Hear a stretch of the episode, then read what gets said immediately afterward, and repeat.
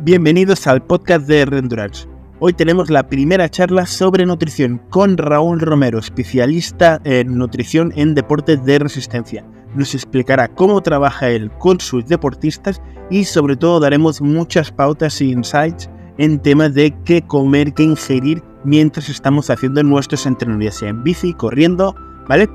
Y aparte hablaremos de su labor que realiza en redes sociales, esa labor de divulgación sobre opinión y recomendaciones de eh, productos y marcas nutricionales. Pero antes de nada, suscríbete, activa la campanita para saber cuando salgan más entrevistas como esta. Ahora sí, metemos cabecera y empezamos.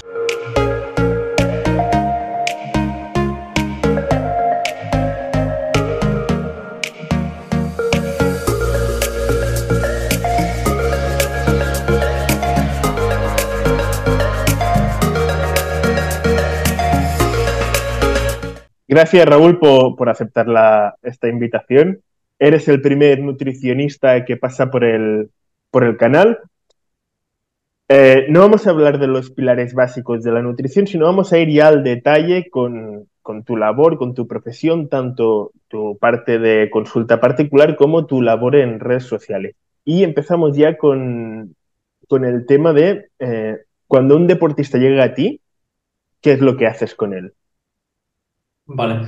Eh, bueno, lo primero, aclarar un poco, solo trabajo con, con atletas de resistencia, ¿no? Entonces, antes de que un atleta llegue a mí, pues ese filtro, digamos, eh, es importante, ¿no? Decir, solo filtro, solo voy a trabajar con atletas de resistencia. Eh, cuando un atleta llega a mí, está interesado pues, en trabajar conmigo, quiere pues, aumentar su rendimiento, mejorar su recuperación, que, es lo normal ¿no? cuando, cuando un atleta contacta conmigo. Pues lo primero que hago es una entrevista, pero esa entrevista está destinada, o el objetivo que tiene esa entrevista, mejor dicho, es eh, pues sacar conclusiones si de verdad podemos trabajar juntos o no. Es decir, yo antes de trabajar con alguien, lo primero que hago es una entrevista para ver si de verdad esa persona va a congeniar con lo que yo hago y yo voy a congeniar con él. Pues una vez esa entrevista, pues eh, los dos estamos de acuerdo en trabajar juntos, porque esto es un paso que se suele saltar mucho, pero que para mí es muy importante.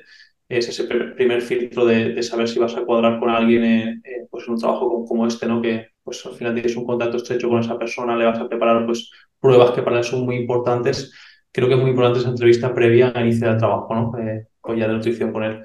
Luego, una vez esa persona pues entra a trabajar conmigo porque ya hemos hecho la entrevista y, y, todo pues ha cuadrado bien, lo primero que hago al final es otro tipo de entrevista pues más a nivel nutricional para saber sus hábitos eh, diarios, ¿no? Pues ya no solo en, el tema de, alimentación, sino también eh, pues en el tema de entrenamientos, tengo que saber las horas que entrena pues eh, cada semana, pues tipo de entrenamiento que suelo hacer, aunque luego me lo va pasando cada semana, pero yo ya tengo que tener esa idea antes de empezar a crear nada para él. ¿Vale? Tengo que saber también pues, las horas que duerme, el trabajo que tiene, si es muy demandante, si no. En definitiva, tengo que conocer pues, lo que hace él a lo largo de, una semana suya normal. ¿no? Eso es un cuestionario bastante, bastante amplio, bastante grande. Y una vez tengo ese cuestionario pues, eh, ya en mi poder, ya completo, si no queda nada por rellenar y considero que está pues, eh, completo, lo que hago ya es empezar a crearle pues, esas primeras pautas. ¿no? Esas primeras pautas eh, tendrán dos objetivos. Eh, normalmente tienen dos objetivos. El primer objetivo es el mismo que tenga el atleta, pues si quiere pues, aumentar el rendimiento, mejorar su recuperación, pues las pautas que yo le cree están enfocadas a que cumpla ese objetivo, pero aparte yo siempre añado otro objetivo, que es que todas las pautas que yo le dé a ese atleta pues, sean sostenibles en el tiempo, cuadren con su estilo de vida. ¿Vale? Es decir, yo nunca le voy a dar pautas a un atleta que pues, aumente mucho su rendimiento, aumente mucho su recuperación, pero al mes y medio esté cansado de hacer lo que yo le he pautado, ¿no? Entonces, para mí, pues siempre que empiezo a crear esas pautas, eh, pues está este, estos dos primeros objetivos, que las pautas pues eh, estén enfocadas a que el atleta cumpla lo que él quiere y disfrute más de su deporte y que también pues sea sostenible en el tiempo. Y luego, pues, ¿cuáles son esas primeras pautas que yo le creo? Pues obviamente le creo un menú eh, con diferentes recetas, pues le enseño a gestionar la hidratación con una serie de documentos para que sepa cómo gestionar la hidratación en el día a día y empiece todos los entrenamientos, todas las competiciones hidratado, que es muy importante. Eh, pues le preparo también una tabla de entrenamiento de acuerdo al tiempo y la intensidad de sus entrenamientos que él hace, pues tendrá que ejecutar esa tabla de una forma o de otra, viene bien explicado.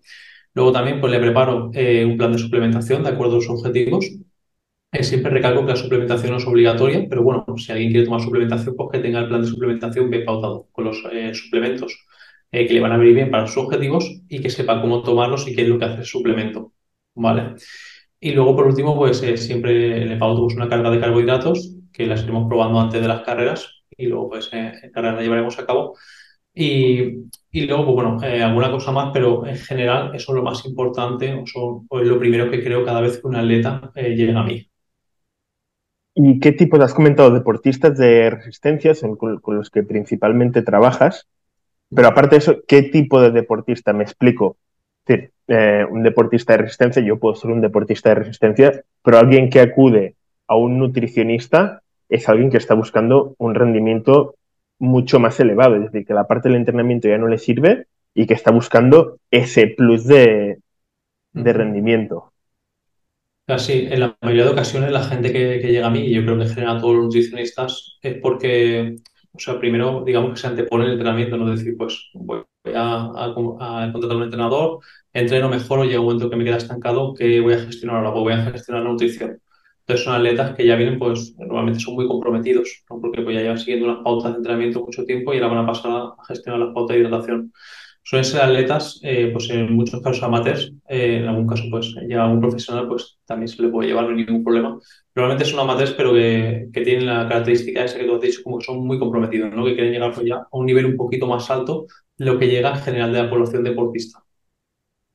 Y normalmente, ¿qué te encuentras con los deportes? ¿Qué nivel de implicación tienen para, evidentemente, hacer esta entrevista inicial para por si trabajar juntos?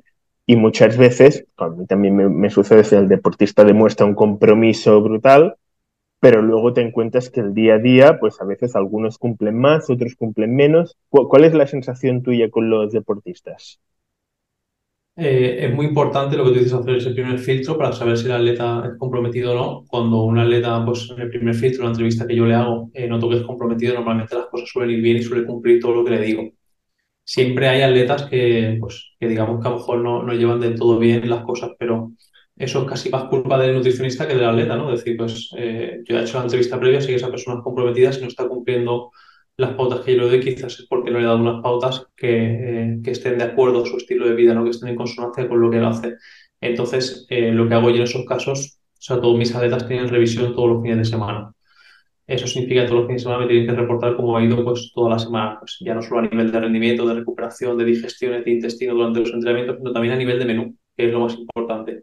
Es decir, si ese menú no lo siguen eh, por X razones, muchas de ellas estarán en mi mano o, o tendré yo la solución en mi mano para poder eh, cambiarla. Por ejemplo, si se aburre siempre la misma comida, pues siempre se puede poner alternativas. Eh, si yo sé, tienen turnos cambiantes y hay veces hay días que comen seis veces otros días que comen cuatro porque la mitad del día se lo pasan durmiendo, pues todo eso tienes que ir ajustándolo tú.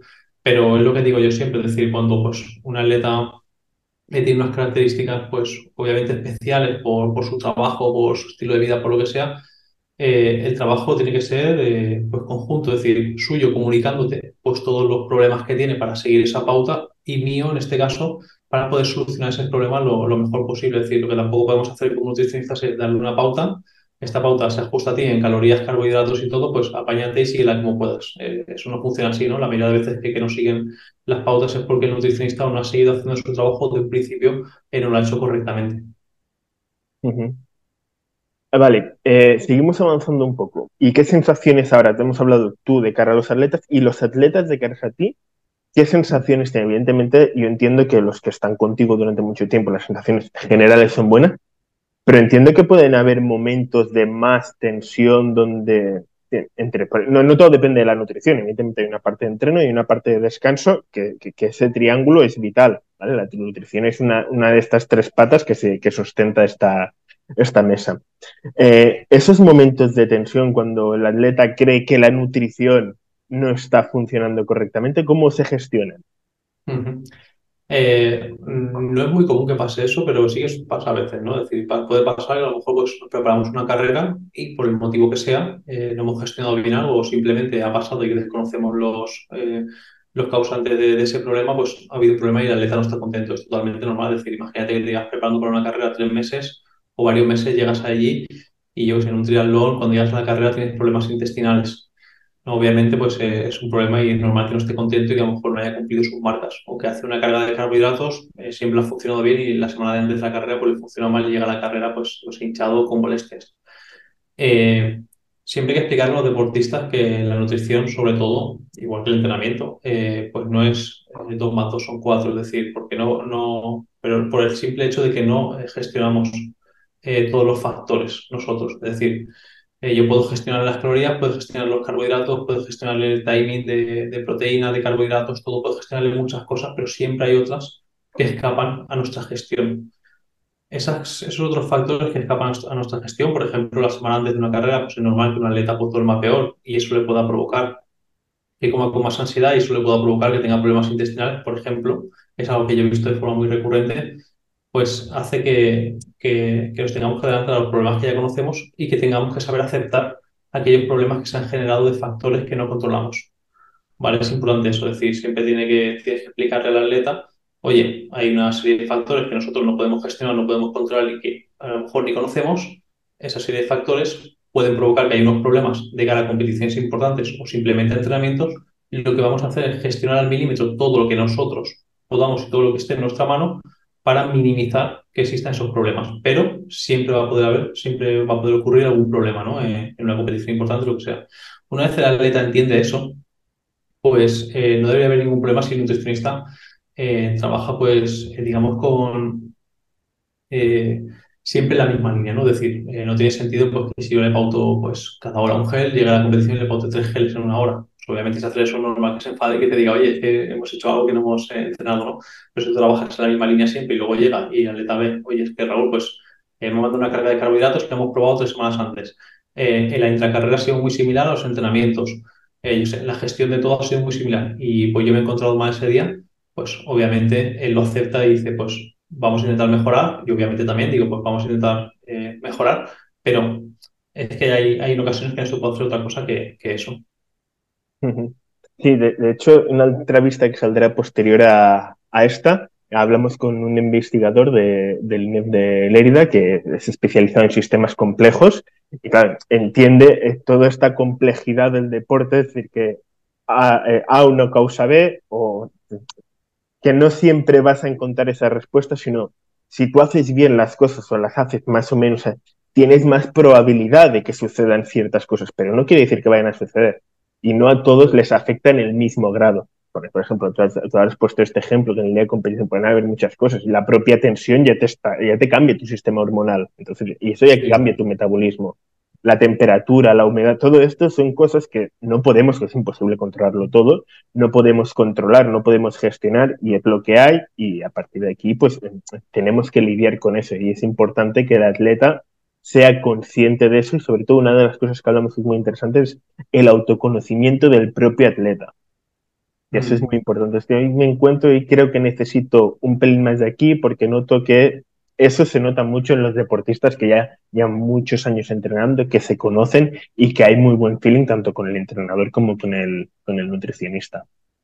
Sí, eh, de hecho, ahora que has dicho eso, eh, una de las diferencias que encuentro yo cuando he trabajado con atletas profesionales o con atletas amateurs de, pues, de alto nivel o, más eh, nivel medio, es que un atleta profesional se conoce normalmente muy bien. Es decir, simplemente con las sensaciones que él percibe y cómo se encuentra los días antes, eh, sabe darte información que otros atletas más amateurs no saben dar.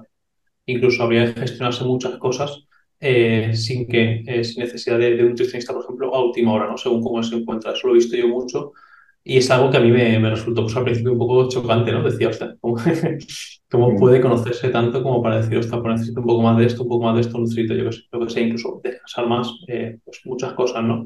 Eso es una de las principales diferencias que he visto entre atletas amateurs y, profesionales. Vale, y ahora hemos hablado de atletas, eh, tú hacia atletas, atletas hacia ti, ahora vamos hacia los entrenadores. Eh, ¿Hay una sinergia entre el atleta y el entrenador? ¿Tú solo trabajas con el atleta o en algunos casos también tienes contacto con su entrenador o con su psicólogo para gestionar también estas pautas nutricionales? Pues eh, lo óptimo siempre es tener pues, contacto con el, con el entrenador, es decir, eso sería lo mejor.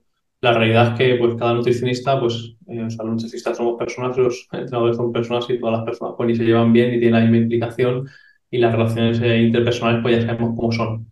Entonces, pues yo he tenido experiencia de todo tipo. Yo he tenido experiencia de enviar un correo a un entrenador porque necesito saber pues cierta cosa que no me conteste nunca, porque me conteste tan breve que la contestación no vale para absolutamente nada o he tenido o tengo experiencias eh, muy buenas de entrenadores pues que los intento mantener en mi círculo y siempre los intento recomendar que son los entrenadores con los que incluso tengo reunión pues, muchos viernes con ellos para hablar de los atletas que llevamos pero que no es que estén en mi equipo ni yo esté en el suyo.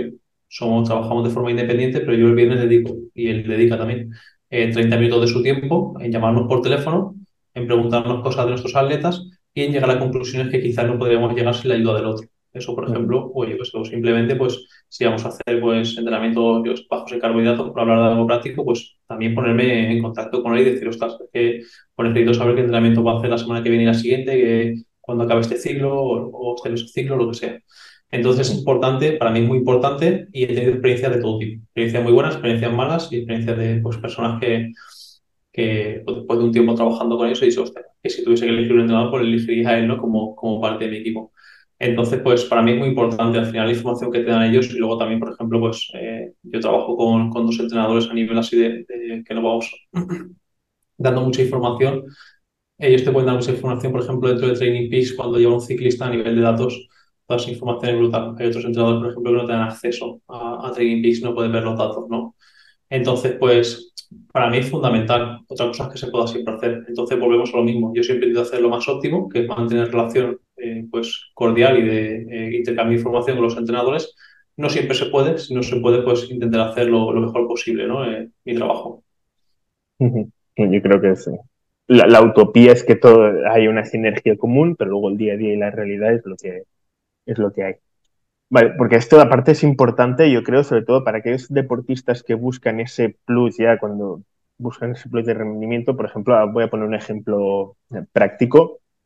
El concepto este de, entrenar tu intestino a ser capaz de absorber más carbohidratos durante carrera. Este proceso de entrenamiento no te para mañana, es durante unas cuantas semanas Claro, eso el entrenador lo, tiene que saber, oye, que vamos a hacer unas pautas nutricionales durante el entreno, que eso afecta al trabajo del entrenador, para que tu deportista pueda absorber mejor carbohidratos, pueda rendir más durante los entrenos y en consecuencia durante, durante la carrera. Sí, o sea, eso por ejemplo, en esa fase, eh, yo cuando trabajo en etapas de resistencia, eh, yo siempre trabajo un mínimo de tres meses y luego eh, renovar otros tres meses más. eso, digamos que la última fase de aumento de rendimiento de las últimas es cuando intentamos pues, llegar, por ejemplo, en bici a 120 gramos de carbohidratos sola, un poquito más, o corriendo pues, a 90, 100 gramos de carbohidratos sola. Es fundamental que el entrenador tenga conocimiento de eso, ¿no? O sea, ¿por qué? Porque cuando se hace un entrenamiento, eh, pues con un litro de, líquido en el estómago, pues igual no puedes eh, trabajar las series con tanta intensidad como se, se, puede, deberían de trabajar, ¿no? Porque tenemos que buscar pues esa fase de la temporada donde podamos pues, trabajar un poquito más eso, que no siempre se podrá trabajar en la fase idónea. Pues entonces, lo mejor es eso, tener contacto con el entrenador, ponernos de acuerdo, oye, qué entrenamiento va a hacer, eh, cómo podemos modificar esto para que no sea un entrenamiento tan intenso, pero, pero para, que, tampoco deje de aumentar su rendimiento. Y al final, eh, esa es una de las fases donde más comunicación hay que tener con el entrenador, es decir, cuando queremos pues, eh, llevar a cabo ese entrenamiento intestinal más que nada por, por la dificultad que, que, conlleva en sus entrenamientos, ¿no? Sobre todo en, la primera fase de vaciado gástrico, donde tenemos que comer o beber pues justo antes de salir con la bici o salir a correr, eh, pues el entrenador tiene que saber que, no tiene que meter mucha intensidad, sino que igual pues tenemos que tirar un poquito más hacia volumen esas semanas y trabajar de otra forma. Pero sí, eso es fundamental. Vale, ahora vamos a la segunda parte que es tu labor de divulgación en redes sociales, que es como yo te conocí, ¿vale? Como, como di contigo, ¿vale?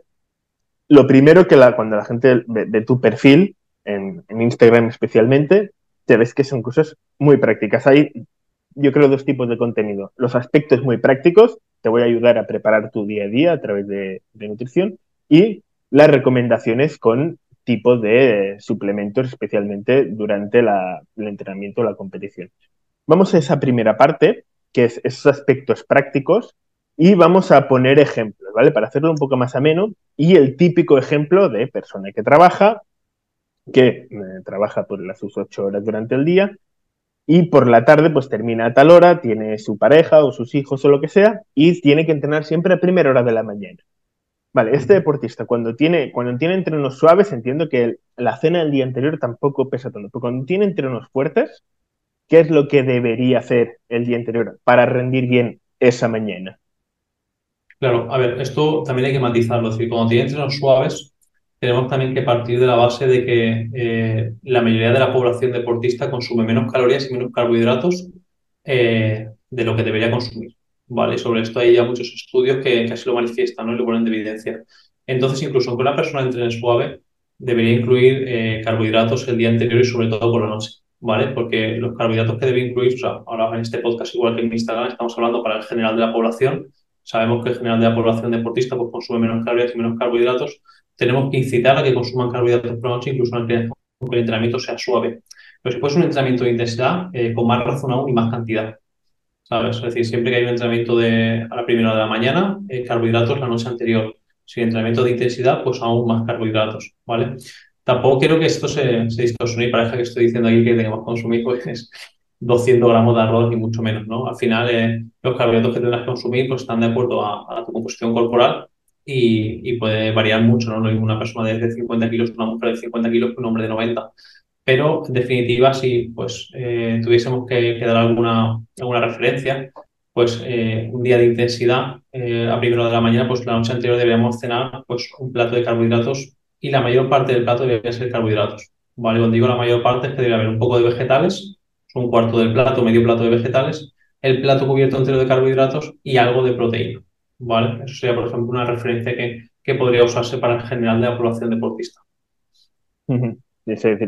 Rompemos un poco ese mito de la cena suave del día anterior para ir ligeritos a la cama. Si tienes entreno fuerte a primera hora de la mañana y difícilmente, que esta es la siguiente pregunta, vas a poder ingerir algo antes de entrenar, tienes que cenar bien y, un tema muy importante, dejarte el tiempo suficiente para que eh, digerir y luego irte a la cama. Eso yo creo que es muy importante. Sobre todo hemos tenido alguna charla también con alguna especialista en temas de, sueño y tal.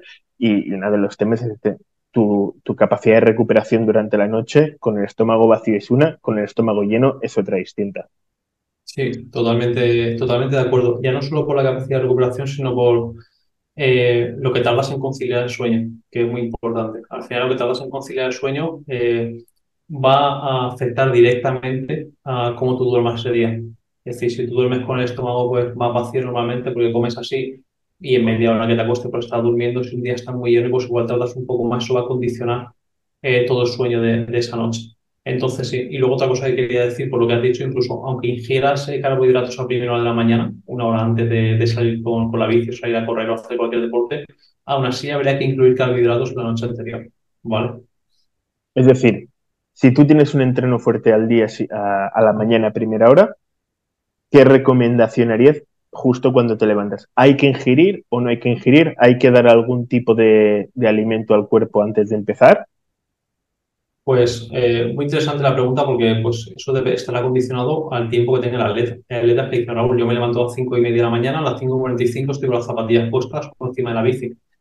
Pues claro, en ese caso, pues lo mejor es que beba agua para que salga hidratado puede añadir algo de carbohidratos al agua, pero lo importante ahí, cuando sale tan pronto nada más levantarse, es que incluya carbohidratos desde el minuto 1 eh, encima de la bici o corriendo. Depende de la duración del ejercicio, tendrá que incluir más o menos, pero siempre tendrá que incluirlos. Luego, si una atleta, por ejemplo, se levanta a las 6, sale a las 7 y media, pues ahí ya puede hacer un desayuno normal, aunque sea a primera hora de la mañana. Y tendrá que meter carbohidratos la noche anterior, porque en un desayuno no, no cargas, eh, te cargas entero de glucógeno, pero también tendrá que desayunar pues, un desayuno normal que se digiera bien en una hora. Puede ser pues, algo líquido con algo sólido, eh, pues, puede ser cereales de maíz, puede ser cereales de arroz, puede ser el porridge eh, si le sienta bien, si no le sienta mal la avena, también depende de la cantidad, algo de fruta baja en fibra, como puede ser el plátano, puede ser un zumo también, y luego ya cuando se monte encima la bici o se haga a correr, pues también carbohidratos desde el primer momento. Pero a lo mejor del minuto 1, pero sí desde el minuto 20, por ejemplo. Estás hablando siempre de carbohidratos, has comentado algo también de proteínas. Pero en deportistas de ultradistancia, por ejemplo, ahora que se está corriendo la vuelta a fecha de esta grabación, el concepto del tema de las grasas, ¿las tendrías en cuenta también a la hora de pautar esta, estos alimentos? Sí, o sea, la grasa obviamente es muy importante, es decir, no podemos prescindir de la grasa en su totalidad, ni para el de resistencia, ni para ninguna persona en general. Eh, lo que pasa es que con la grasa, pues lo que tenemos que hacer es eh, pautarla en, en, momentos concretos, es decir, lo más separado a ser posible del entrenamiento, ¿vale? Para evitar esos problemas intestinales. Eh, y luego, pues obviamente, eh, ya que pautamos la grasa, pues la pautamos eh, pues siempre de, la forma más saludable posible. Es decir, si podemos elegir pues, tomar un aguacate en vez de tomar un chorizo, pues mejor. ¿vale? Y luego también otra cosa que hay que tener en cuenta es que para el general de la población deportista no hace falta con tomar gran cantidad de grasa. ¿vale? Pues alrededor de 0,5, 0,8 gramos de grasa por kilo de peso magro sería más que suficiente ¿vale? Para que todo funcione bien y para que esa persona rinda lo máximo posible. Vamos ahora a los, a los entrenos con tu labor de divulgación. Esta es la parte, una de las que me, me atraía más a hablar contigo, y es el tema de la ingesta durante, durante el entreno. Eh, primero, desmitificar el concepto del, azúcar, ¿vale? Eh, me refiero al concepto del azúcar, es decir, alguien que vea tu perfil no ve azúcar por ningún lado, eh, maltodextrina, fructosa, maltodextrina, todo lo que hay, siempre hace referencia ¿Qué, qué, qué es la glucosa? ¿Qué es, en este caso, el azúcar simple? ¿Qué es la fructosa? ¿Qué es la maltodextrina? ¿Por qué maltodextrina y fructosa y no azúcar? Vale, porque el azúcar, aunque tenga fructosa, y tenga glucosa, eh, la tasa de oxidación que presenta no es igual eh, de o no es tan interesante como la que presenta la maltodextrina y la fructosa. Es decir, y ahora lo explico pues de forma más, más simple, ¿no? Eh, la combinación de estos dos carbohidratos, maltodextrina y fructosa, en un ratio concreto de 2,1 o 1,08, lo que hace es que el organismo pueda coger esos carbohidratos y usarlos como energía de forma más rápida que cualquier otro tipo de carbohidratos durante el ejercicio. ¿Vale? Es decir, todos sabemos, o la gente que tiene un poco de idea sabe que durante el ejercicio estamos eh, consumiendo calorías de forma más rápida que las podemos comer. ¿no? O sea, tú no puedes eh, comer las mismas calorías que gastas durante el ejercicio. Eh, ni te vas a entrar bien al estómago, ni es posible asimilarlas, ni, ni mucho menos usarlas. Pero los alimentos, o, en este caso la maltodextrina fructosa, son los alimentos que más rápido podemos usar como fuente de energía durante el ejercicio que están listos para ingerir.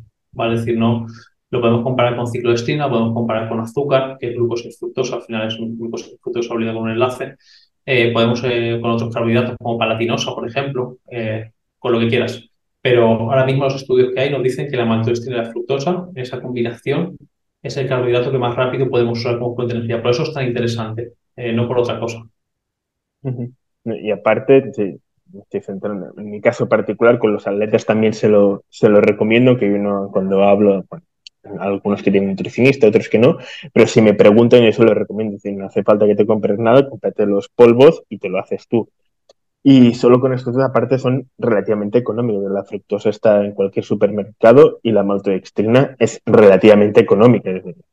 depende de la, de la casa, por ejemplo, en la casa de comprar un saco de 3 kilos, que me parece que vale 5 o 8 euros, no lo sé, 3 kilos de, y te dura eso muchos, muchos meses. Entonces, vamos, vamos a la siguiente pregunta y empezamos ya a temas interesantes. Eh, ¿Por qué entonces, si se ha visto, se ha estudiado mucho toda esta relación entre maltodextrina y fructosa son los más efectivos, ¿por qué las marcas no usan esta ratio o ratios al menos parecidas, que son menos eficientes y vendiéndote un producto mucho más caro? A ver, yo entiendo primero que es eh, porque las marcas llevan mucho más tiempo que los nutricionistas divulgando y, que los nutricionistas trabajando ¿no? en este ámbito. Entonces, pues, como las marcas salieron antes, pues hacen un poco lo que quieren y, mantienen ese, ese espíritu de, pues, eh, de vender lo que a ellos les parece mejor, ¿no? pues yo creo que sin, sin captar la información del todo bien.